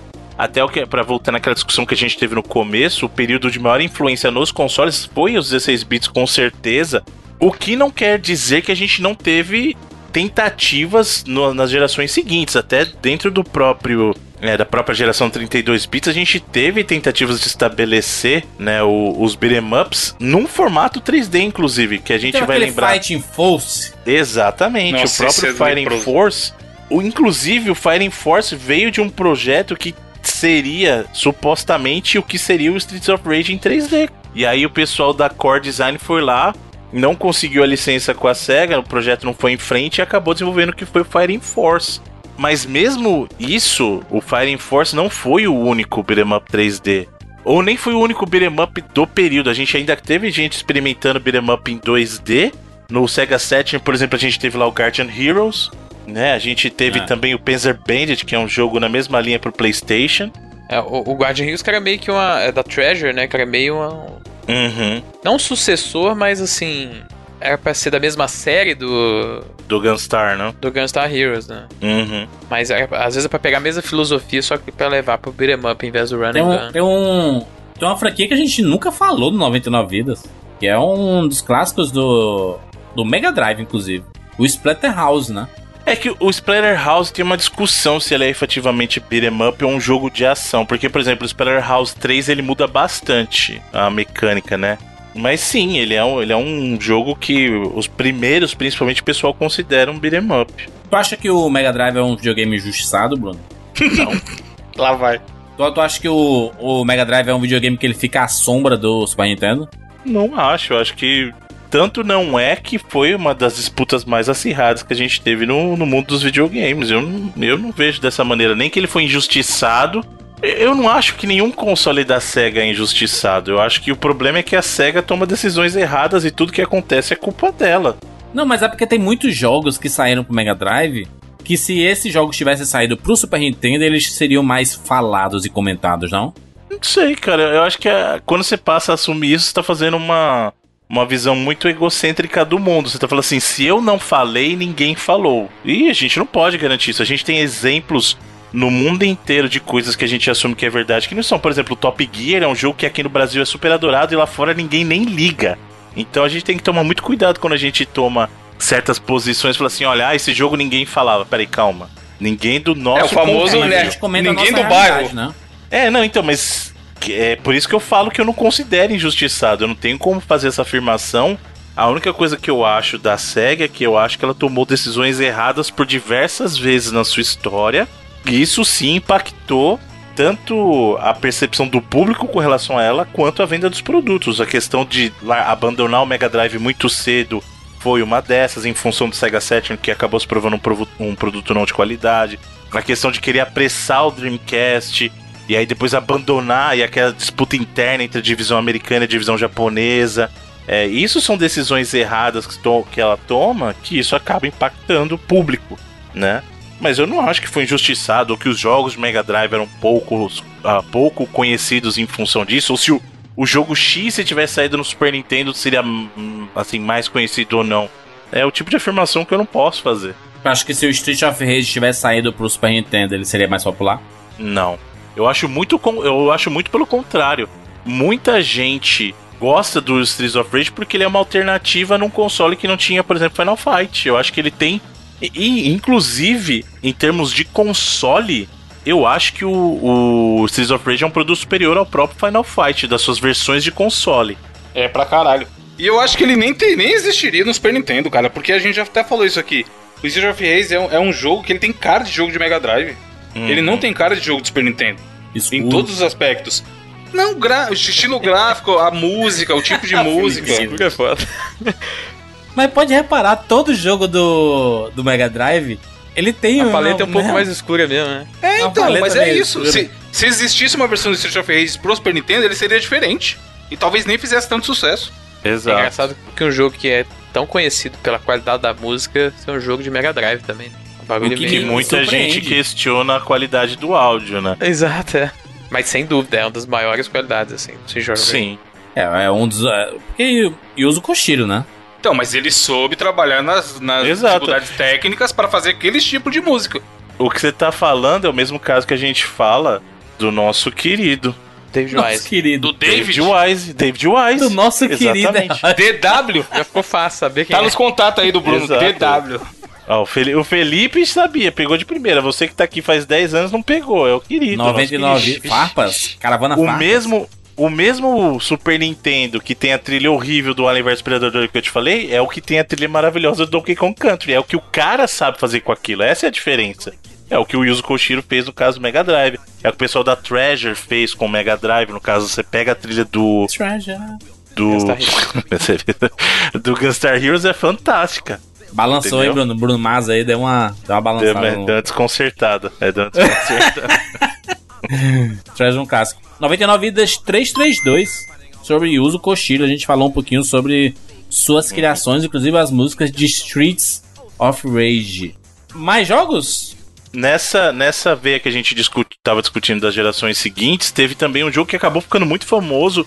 E é um jogo até agradável pelo sistema de combo dele, que é o Gekido, que saiu na geração do- dos 32 bits, que era um beat'em up 3D, mas era muito bacana, inclusive, a jogabilidade dele pra época. Geek do Advance. Não, o Gekido Advance é a versão do Game Boy Advance, né? O É. Gekido era a versão Play do Play 1, aí depois eles fizeram uma versão pro Game Boy Advance. Play 1, bicho. Até imagina aqui. A trilha era muito legal, pra quem gosta de trilha pesada, meu amigo. Você vai ver, é um negócio Geek do sensacional. Urban Fighters. Exatamente. Esse sim era o jogo de visual sujo, vai vendo o negócio. É um visual bem diferente, né? Não é. Sim, é, mas era legal, cara. Eu gostava desse jogo, era bem legal. Agora, tem alguns jogos que surgiram na geração seguinte que aí é, é até curioso a gente discutir. A gente teve a Square experimentando um gênero de beat'em up na geração seguinte com Bouncers. A gente teve o próprio pessoal da NetherRealm com o Mortal Kombat Shaolin Monks, que é muito Honestinho, legal, honestinho. cara. Sim. Eu acho, eu acho ele. Cara, de verdade, é um jogo divertidíssimo. Eles conseguiram implementar sistema de Fatality dentro de um beat'em up. E é uma jogabilidade até agradável, cara. E pra mim, um dos que é os maiores expoentes de beat'em up também, mesmo no 3D, se você considerar o 3D, que é o The Warriors do Play 2, cara, que esse jogo Caraca, The é Warriors é fantástico. Esse jogo é fantástico. Mas ele é um prequel, né? Ele se passa antes do filme ali, né? Passa antes do filme, isso. Isso é legal, isso é bom. E você, se você vê também outros jogos, mesmo 2D, que foi até um resgate, o Beautiful Joe. O Beautiful Joe que surgiu lá no GameCube, depois teve port pro Play 2, Sim. também é um jogo de beat'em up. Bem estiloso, inclusive. Ô, Bruno, aqu- aqueles jogos antigos do Batman, aquele Batman Forever, Batman Robin, eles eram beaten up? Então, o Batman. Batman Forever era, né? O Batman Forever era e bem ruim, diga-se de passagem. O Batman teve alguns jogos, inclusive a gente falou, teve a Konami chegou a fazer jogo do Batman de beat'em up, teve jogos do, do, do Batman de beat'em up pras plataformas. É, o Nintendinho teve um beat'em up também que é até legalzinho. O Super-Homem teve, que é horrível, aquele Death and Return of the Superman é horrível. Mas é, a- o legal é que você joga com várias versões do Super-Homem lá. Não sei se vocês acompanharam a saga dos quadrinhos depois da morte dele. Tinha quatro versões do Super-Homem que eles queriam descobrir qual que era a verdadeira. Tinha o Superboy, tinha o Steel lá, que era o todo de metal, tem um monte de coisa lá, todo de aço, né? A nostalgia, ela é. prega Traiçoeira. peças, né? Porque eu fui ver aqui o Batman Forever do Super Nintendo. Minha nossa senhora, mano. É horrível esse jogo, cara. Ele pega. Como se fosse estilo meio Mortal Kombat, assim, né? O... Ele pega o combate do Mortal Kombat. É exatamente isso. Tanto que os golpes, você fizer os movimentos do Mortal Kombat, funciona igualzinho. Exatamente, é. Com a É skin horrível. de. de Batman e bem feio, né? Uhum. Nossa senhora. Sim. É muito feio. E inclusive ele foi responsável pelo assim, essa jogabilidade ter passado lá pro Mortal Kombat Mythologies lá o do Sub-Zero, que é horrível É, também. Na época eu gostava. Mas era bem ruim. é nojento. O Homem-Aranha teve lá o, Separ- o Separation Anxiety, teve o Maximum Carnage, que são jogos de beat'em up também, na época dos 16 bits. O Batman Robin, ele era um beat'em up? O Batman Robin, eu, pra mim, ele era um jogo mais de ação, cara. Eu não considero ele um beat'em up. Você tá falando Batman e Robin lá o do Animated Series, né? Sim, sim. Isso, pra mim era um jogo mais de ação. E no Mega Drive ele era muito mais um run and gun do que. Porque aí no jogo do Mega Drive, que eu Ah, acho é. até fantástico essa versão, você atira nos inimigos, né? Atira o Batarang lá. Sim. E os, os inimigos, eles não tinham life também, né? que não é requisito pra ser beat'em up, porque se você pegar os primórdios também, você não vê barra de sangue pros inimigos, né? Isso aí veio depois. O que é que tem mais de jogos novos? Cara, tem um jogo do Wii, que é um tipo de jogo que eu jamais esperaria ver no Wii, e é um beat'em up, que é o Mad World, que é um jogo da SEGA, inclusive. Que é muito bacana. É um jogo super violento, com um visual de quadrinho fantástico, todo em preto e branco. Só o sangue que é vermelho e alguns itens amarelos. O jogo é fantástico. E o gameplay funciona no emote, cara. Você tem a motosserra na mão e você usa o emote pra simular, cara. É muito legal esse jogo. Caraca, o visual é iradíssimo. É iradíssimo esse jogo. É muito bom, Mad World. Muito bom. Caraca, não tem nada a ver com o Wiki, Wiki, rapaz. O é... Pois é. A Platinum meio que levou essa, essa identidade, assim, né? Que era até o Clover Studio antes, né? Uhum. Gente ali. E meio que eles levaram essa parada e depois passaram pros hack and slash que eles fizeram depois também, né? O próprio Wonderful Sim. 101 é meio que um beat'em up, né? O cara começa a bater aqui no, no cidadão e aí joga o, o, o cara num moedor de, de, de carne, mano. É, esse Mad World é fantástico, cara. Meu É Engraçado Deus que até os jogos licenciados da, da Platinum aí com a Activision, eles meio que são beat'em ups em 3D também, né? O Transformers, o Korra, o próprio Tartarugas Ninja que eles fizeram, eles meio que seguem uma, uma ideia de beat'em up também. É, e aí depois dessa geração foi o que a gente viu lá, o Castle Crashers, por exemplo, que a gente tava discutindo, que é divertidíssimo. Tem outras coisas, aquele jogo do, do Watchmen era tipo um beat'em up também, né? Também, é, também. é Saiu verdade. digitalmente aí pra Play 3 e Uhum. Xbox. Sabe um muito bom dessa época aí também de Live Arcade, o Diablo 4? Aquele Shrank. Shank, sei lá como fala. Ah, é da, Que é da Clay, Clay. né? Isso, a mesma do Mark of the Ninja e tal, que também é outro puta jogo. Esse jogo é bom demais. É o mesmo esqueminha daquela época. Joguinho com carinha de jogo em flash, mas que é bom pra caramba. 2010. E aí na geração, nessa geração também foi que a gente teve o que eu acabei, a gente acabou citando aqui, que é o Dragon's Crown, que pelo, nossa, mas esse jogo é até falta de honestidade com as pessoas esse jogo, cara. Eu nunca vi um jogo tão bonito na minha vida assim, desenhado. Mesmo pra Vanillaware, o que foi- eles fizeram no Dragon's Crown é um negócio absurdo, cara. Vamos aqui é, escolher nosso favorito? Favorito ou favoritos? É, na verdade a gente ia fazer um top 5 e ver do top 5 quem leva, né? Acho justo. Vamos lá, top 5. É, do quinto para o primeiro, né? Começando pelo quinto de cada um aqui. Meu quinto lugar da lista é Golden Axe 2 do Mega Drive, né? Bom jogo. Tá na sua lista, Bruno? Não. Não faz nem sentido porra, se excluído não, tá na, se não tá na do Bruno, imagina na de quem vai estar. Felipe Esquita, quinto lugar. Ai, o meu quinto aqui, moleque novo, moleque é, Ah, videogame atual aí, né? Botar o Castle Crashers. olha aí. Bom, Bonzão mas galera coloquei aí. também. Evandrilson. O meu quinto é o Simpsons. Simpsons do arcade. Belo Uma jogo. pessoa, coisa Fácil. e tal. Bruno, quinto lugar. Meu quinto lugar é o Teenage Mutant Ninja Turtles do arcade, o primeiro. Olha aí, Também- bonitaço. Inclusive, é o meu quarto lugar. Também é o meu quarto. Tá na tua lista, Felipe? Não tá na minha lista, o meu quarto é o Hum. jogo dos Simpsons aí. Aí, Muito bom. Bruno, quarto lugar. Meu quarto lugar é o Scott Pilgrim vs. The World. Olha aí, é o meu segundo lugar da lista, inclusive. Calma, calma. Eu ia calma. colocar, mas o Bruno mandou essa aí que não dá pra jogar mais, eu tirei. Influencialmente digitado. Foi... Não, porque, Bruno, eu quero que as pessoas joguem os jogos. Não vídeo. Exatamente. Então, Exatamente. E daqui é só no emuladorzão comendo solto. Terceiro lugar da minha lista, Final Fight 2. Nada faz sentido. Nada faz é- sentido. é o Final Fight 1. Pelo menos, é. Não... Nossa, mano. Esse Evandro. revolucionário é. Jurandir é o novo. Easy. Jurandir é o novo. Revolucionário, ó. Revolucionário, Felipe soltou o Jurandir. Essa palavra não pode, não pode mais ser citada, Bruno, nesse programa. Ah, é? Eu... O Jurandir é o permite, novo, é o novo aquele que não pode ser nomeado. Evandro, O meu terceiro lugar é um jogo que, se vocês pararem pra ver, as iniciais dele formam Capcom. É Capitão Comando. Aí, Olha só, hein? Curiosidade Olha aí, acertada sabia aí. dessa, Bruno? curiosidade. Caramba, hein? Curiosidades Poxa. curiosas. Curiosidade acertada. Bruno, terceiro lugar. Meu terceiro lugar, Cadillac dos Dinossauros. Olha aí, parabéns. Segundo lugar da minha lista, Scott Pilgrim, já falei, né? Scott Pilgrim contra o Mundo. Um jogo maravilhoso, espetacular. Da minha também. Scott Bicho, O Pilgrim. Jurandir, ele tentou roubar essa lista, ele vai tomar um tombo tão grande, mano. Nossa. E foi roubado. Que mano. Que tombo. Você sabe qual, qual, tá, qual tá em primeiro na, na minha lista?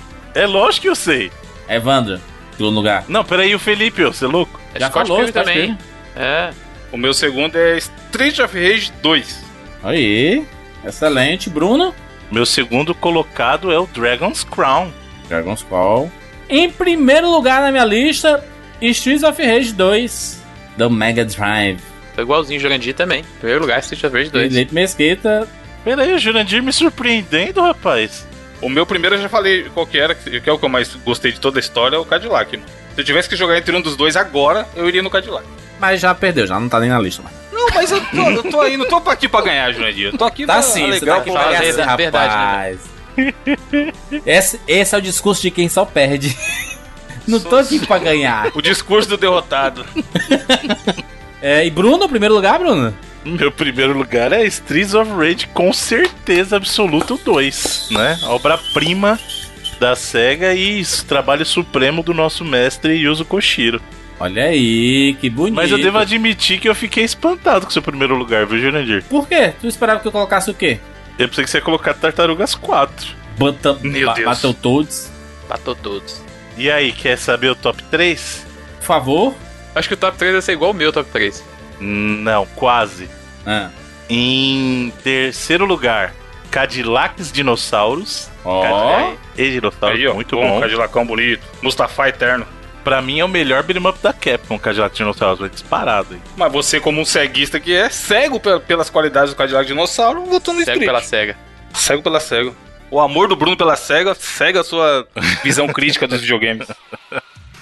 Em segundo lugar, o jogo que ninguém vai poder jogar, Scott, Scott Pilgrim vs. The World, mas é um baita de um jogo, um baita de um beat'em Joga no YouTube moderno. aí, rapaz. Boa trilha, mano. Porra, Just Like the Movies. Ouvinte, vai no YouTube e coloca Scott Pilgrim trilha sonora Just Like the Movies. É uma das melhores músicas de videogame. E em primeiro lugar, e o melhor jogo de beat'em up de todos os tempos, segundo o 99 Vidas, Streets of Rage 2 e a obra suprema de Yuzo Koshiro com sua trilha. Aí. Esses jogos aí, sem, sem contar o 99 vezes da Killbyte, né? Que é o concurso, né? Exato, a gente Ah, não pode votar por conflito de interesse, né? Então menção honrosa aí pro beat'em up do 99 Vidas aí e sua versão definitiva do Switch.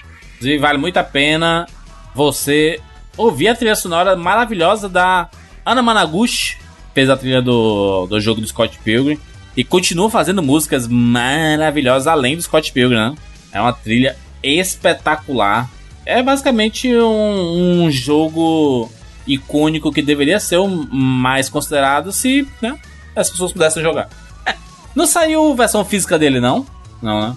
Não, não, só digital. É o problema dos beat'em ups é que é muita coisa baseada em licença, né, cara? Então vários desses aí que a Uhum. gente falou, na verdade, não tem como jogar. É, mesmo, por exemplo, a Capcom lançou um- uma coletânea recente de beat'em up e não tem Cadillac, por exemplo, não tem Alien vs Predador, porque é licença, né? Tem Aquele Final emuladorzão Fight, Knights of the bonito. Round e tal. Hã? Emuladorzão aí. Tem como rodar Scott Pilgrim no emulador? Tem, né? Se você conseguir rodar um Play 3 ou um 360 no emulador, dá. Meu computador mal roda LOL, mano. Seu computador roda Diablo numa janelinha de 640 por É o computador 480. antigo, rapaz. Computador antigo. O novo computador roda, novo o novo roda lá. E o LOL de, LOL de estilo lá tá bonito, hein, Jundi? Chegou a ver? Tô, Fala, tô né? dizendo, mano. É o Overwatch Killer. Não, aí também não. Mas tá mais pro CS do que pro Overwatch. É, Olha aí. É o fim do CS. Mas você sabe o que é um Overwatch Killer, onde você vai passar muitas horas do seu dia? Ah, aonde? Você vai parar trabalha? de jogar Overwatch, Bruno, e vai se tornar uma pessoa melhor, um profissional melhor? Exatamente, você vai dedicar todas as suas horas de Overwatch para de joguinhos e venha fazer os seus jogos aprendendo aonde? Na Ah. Lura! Alura, rapaz, momento Alura. alura.com.br barra promoção barra 99 vidas. Acessando por este link, você, de cara, já ganha 100 reais de desconto. Só pra começar. Pra começar, vai lá, faz a sua Do assinatura nada, do, plano. nada aparece alguém assim e fala assim: Tu quer 100 reais de desconto? Toma. Pá! Vacilou, ganhou 100 reais de desconto. Pá! Exatamente. E aí você faz a sua assinatura na Lura e tem acesso a mais de mil cursos nas mais diversas áreas do conhecimento, inclusive programação, design de interface, que vão te ajudar a fazer o seu próprio jogo. Quem sabe você não vai ser o criador do próximo beat'em up de sucesso. Olha aí que bacana. Cara, você assina, Bruno. E você, como tu falou, tem acesso a mais de mil cursos. Você pode passar um ano inteiro fazendo cursos todos os dias. Todos os dias. Exatamente. Sobre vários assuntos. O limite é o quão dedicado você vai ser, cara. Porque os cursos estão lá, a seu bel prazer, a seu dispor, você vai poder usá-los. Você, vai, você vira pra plataforma assim, plataforma, prepare-se, pois vou usá-la. Tem muitos cursos aqui pra você fazer. Cara, só uma acessada. Acessa aí, alura.com.br barra promoção barra 99 vidas. Ou clica no link que tem aqui na postagem desse podcast. Que você já vai ter uma tela que tem muitos cursos à sua disposição. Eu tenho certeza que pelo menos um vai chamar a sua atenção. E aí, quando um chama a sua atenção, outro chama a sua atenção. E aí, outro chama a sua atenção e outro chama. é um ciclo sem fim. Fechamos mais um 99 Vidas. Falamos aqui sobre Beaten Up. Inclusive, coloca nos comentários 99vidas.com.br qual o seu jogo de briga de rua favorito de todos os tempos. O que a gente escolheu como melhor de todos os tempos é real? É isso mesmo? Viajamos? Real ele era. Sim ou não? É, olha, tá aí. Qualquer, pegar o cartucho e botar no Mega Drive e jogar. Porque nós estamos escolhendo. as- é uma, uma coisa que a gente comentou em outros programas do Hall da Fama dos Gêneros é que a, a gente está escolhendo em cada um deles o melhor jogo de cada gênero, né? O melhor jogo de plataforma, melhor jogo de luta, melhor jogo de RPG, melhor jogo de Metroidvania e agora melhor jogo de beat'em up. E lá na frente nós vamos confrontar todos esses jogos para escolher qual o melhor jogo de todos os tempos. É justo? Talvez não. Óbvio que não, né? Mas nada na vida é justo, né? Vai pôr, vai pôr limão contra laranja? Vai, mas é isso aí. Se você é gordinho, a catraca do ônibus é justa. Humorismo! Chaves aí. Melhor que esse. esse... Ô, ô, Evandro, você que é o defensor da Globo aí, tá ruim, mano. Aquele fora de hora tá bem ruim, hein, mano. Tá bem É, ruim. os últimos, os últimos. Mano. Mas, Bruno, você pode ir no YouTube assistir Trapalhões. É porque entrou o palestrinha lá, né? Não entrou o palestrinha lá, o carinha do Choque Cultura, né? Tentou pra salvar aquilo lá, ele entrou, né? Mas não dá, mano. Não dá, não dá, né? Na época do MTV, o Foro MTV era bem melhor mesmo. Deviam ter deixado a Calabresa seguir com o projeto Os dela. dois melhores programas de humor da Globo é o Tá No Ar e o Isso a Rede Globo Não Mostra. Ah, O Tá No Ar acabou e o Segundo Não Mostra passa todo domingo dentro do Fantástico, e tem no Fantástico. Globoplay. Assina o Globoplay, não tô ganhando nada pra isso. Globo Pay. Caraca, não. Maravilhoso, hein? O que tá acontecendo aqui? Eu vou dizer, assine mesmo o Globo Pay, vale muito a pena pra você assistir, inclusive o Big Eita. Brother, que tô assistindo diariamente. Bruno, indica alguma coisa, vai, já que você se incomoda quando a gente indica algo. Não, eu não tô incomodado, eu só quero saber o que, que tá Fala do Game acontecendo. Pass. Eu indico o Game Pass toda oportunidade. Se você tiver, inclusive, tá chegando Outra coisa promoção que e não seja anunciaram. Game Pass. Outra coisa que não seja Game Pass, Um serviço. beba água. Beba Ah, água. o. Bruno, Bruno quer pagar de isentão até nas indicações dele. Felipe, você que é novo e Não, então eu vou, vou, vou indicar alguma coisa. É isso que falta. Falta a, a- a antiga irresponsabilidade, Jurandir, no 99 Vidas. Ó, não, sabe o que eu vou Caraca. recomendar? Vou recomendar a Promobit, porque, ó, por causa Caralho, da não. Promobit. Aí deixa não, comigo eu pra eu ganhar ponto lá. Beleza, Bruno, tô, trans- tô transferindo seu dinheiro aqui pelo PicPay. Tá ganhando Não, real mas aí. Eu, vou falar sério, a Promobit. No, nos últimos meses aí me deu promoções ótimas de coisas que eu precisava comprar. Precisava não, também exagero. Precisava, né? Mas Cite que eu queria promoções aí. comprar e que vieram preços assim absurdos, cara. Acessei agora Promobit e vi chinela. Você quer, Bruno, uma rasteira Beira Rio, Palê 3C? Bruno, bicho tem de Cara, tudo, rapaz. Cara, eu Quase comprei. Não, mas é verdade. Caraca, a a Promobit aqui, ó. Tem uma máquina de massa elétrica. Uma máquina de massa. fazer macarrão, ó. Caramba. Cara, tá mais da, quase metade do preço essa máquina de massa aí, mano. Uma caixa plástica para ferramentas com bandeja. Jogo de xícara. Funko Pop do Fred Mercury aqui, ó. 70 reais. Te falar que eu já pensei em ter várias novas profissões quando eu vejo as ofertas do Promobit. Tipo essa da máquina de massa aí. Pô, vou comprar ela, 300 Tem conto. perfume vou aqui? Tem, em casa. Começa a oferecer macarrão aí pra galera também, ó. É, além de, do tropeiro. É. Caramba, sabe o que você pode fazer, Felipe? Macarrão É. tropeiro. Entendeu? Macarrão, macarrão mineiro, massa de queijo. Tem algum perfume promoção aqui no Promobit? Vamos ver aqui. Coloca ali, perfume. Tô- O meu, meu perfume é o 212. Tem um 212 aí? Tem marca isso? É por É da número? Como é que Herrera, funciona né? Playboy, né? Safado. Tem pior que tem, ó. Nove dias atrás. Não sei se vai estar ativo ainda. 160 reais. Mas é feminino, não é o feminino. não, que esse aqui é o né? feminino, né? É feminino, né? Mas não tem não. Eu fui, eu fui no. Na, na Riachuelo. Eu fui ver lá quanto era que Caraca, tava. Aí, Bruno, aí, O Bruno, que aí, que tá Bruno. acontecendo? Ele O tava cara usou o meu promovite Vai pra, mesmo, pra- pra fazer link na, no, no merchan dele da Riachuelo. 575. Caraca, mano. E a Fanta, Jurandir? Tá tomando quantas Fanta aí enquanto? Não toma refrigerante. Não toma refrigerante, mas venda refrigerante como ninguém. E, e- e digo mais. Experimentei roupas na Zara um dia desses aí. Não, mano, para. O que, que tá acontecendo Aí não, aqui, aí, mas você comprou alguma coisa na Zara? Caríssimo. Comprei. Comprei. Playboy Comprei safado. Um casaco. Você tá ligado? ah, Já que você falou bem, eu vou falar mal. Você tá ligado que a Zara é tipo a CIA lá na, grife. na Europa, né? E eles são aí ela tipo, chega é. aqui e bota a banca de loja cara. Oxe, mas eu acabei de falar da Riachuelo, mano, que vende camiseta aí pela metade do preço do Jovem Nerd. Eu achei que o Judia ia falar, oxe, mas eu não moro na Europa, mano. Caraca, isso aqui virou um macacão de Fórmula 1. Felipe, mesmo, merchan, velho. Felipe. Merchan, merchan do, da comida do Felipe no iFood. Dá pra pedir? Não dá. O iFood. Porra. ó, Inclusive, é melhor nem falar do iFood, senão nós vamos falar é mal. Não, Deus. A gente só fala a verdade aqui. melhor não não pode falar mal dos meus amigos do iFood. Anunciando ou não, a gente só fala a verdade. Não, o iFood, eu gosto do iFood, vai. Por que falar mal agora? Eu não entendi. iFood, inclusive, está no Big Brother, hein? Pronto. Americanas também. Vamos falar tudo aí. PicPay tá no Big Brother, a gente tem que falar do PicPay. isso É, sim. PicPay pode falar. É isso. PicPay pode falar? Então vamos falar, pai. Nossos amigos aí do PicPay. Inclusive, 99 Vidas acontece todas as semanas. Porque nós temos aí nossos amigos ouvintes, amigos e amigas ouvintes, que colaboram através do PicPay. Ah, eu colaboro através de outra ferramenta lá do, né, dos outros. Mas a gente quer do PicPay aqui, rapaz. É, porque só de todas as ferramentas disponíveis você ganha cashback, inclusive no valor da própria assinatura, que faz com que a assinatura saia de graça, Exatamente. assinando pelo PicPay. Exatamente, é muito fácil. Com 15 reais, você ajuda o 99 Vidas. Olha só, olha a ordem, ó. Com 15 reais por mês, você ajuda o 99 Vidas, que é a coisa mais importante aqui é você ajudar o 99 Vidas.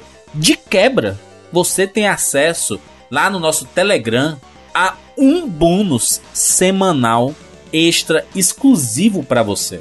Sai o 99 Vidas tradicional, bonito, cheiroso, tudo mais pra todo mundo. E exclusivamente pra quem colabora, sai lá uma edição bônus. E a gente pode dizer que essa semana que você tá ouvindo esse podcast aqui, saiu um bônus sobre o remake de Final Fantasy VII, quase uma hora falando o que achamos desse demo maravilhoso do jogo. E para algumas pessoas aí, o bônus, inclusive, tem discussões melhores que o próprio 99 Vidas, hein? Dizem. Sim, mais de uma vez já foi falado isso lá no grupo. Eu não sei se eu fico feliz que a gente tá fazendo um puta bônus. eu fico triste que o cara não gostou tanto do programa daquela semana. Acho que é por causa dos assuntos também, né? Tem até alguns ass- assuntos lá que talvez a gente não não discutisse dentro do 99 Vidas normal, mas as pessoas querem que a gente discuta no bônus. E aí a gente acaba conversando lá, né? É, e às vezes é um tema que o cara gosta mais, né, naquela semana. Igual teve do filme do Sonic. Alguém que viu o filme e queria saber o que a gente achou sobre o filme do Sonic, ele vai gostar mais daquele bônus, talvez, do que o do cast da Rockstar. Exatamente, a gente fez, a gente fez sobre o Sonic, Final Fantasy VII, a gente vai fazer sobre o cancelamento da E3. Tem muita coisa bacana pra você ouvir no 99 Vidas Bônus. É um podcast muito bacana, exclusivo. Ah, se, se eu entrar agora, eu vou ter acesso a todos os bônus? Sim, quase 100 bônus pra você ouvir. Tá bom ou quer mais? Baixa aí o PicPay no seu celular, no Android, no iOS.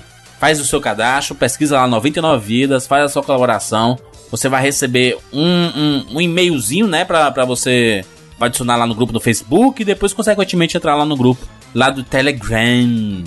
Inclusive, quem faz tudo isso aí é o Evandro e o Flamínio, por isso não me cobrem, tá? Não fique mandando DM pra mim, não. Obrigado. Flamínio. Flamínio Deus, Flamínio que ajuda na administração das paradas aí. Todo dia. E aí, juras? Entrei lá 99 vezes. Eu, manda pra arroba Evandro F. Pode mandar, pode mandar que a gente adiciona todo mundo, todos bem-vindos, lindos e felizes. Sejam bem-vindos, nobres amigos da internet. Fechamos? Falamos? Fala muita coisa esse programa, hein? Comenta aí no 99vidas.com.br e nos encontramos na próxima semana. Tchau.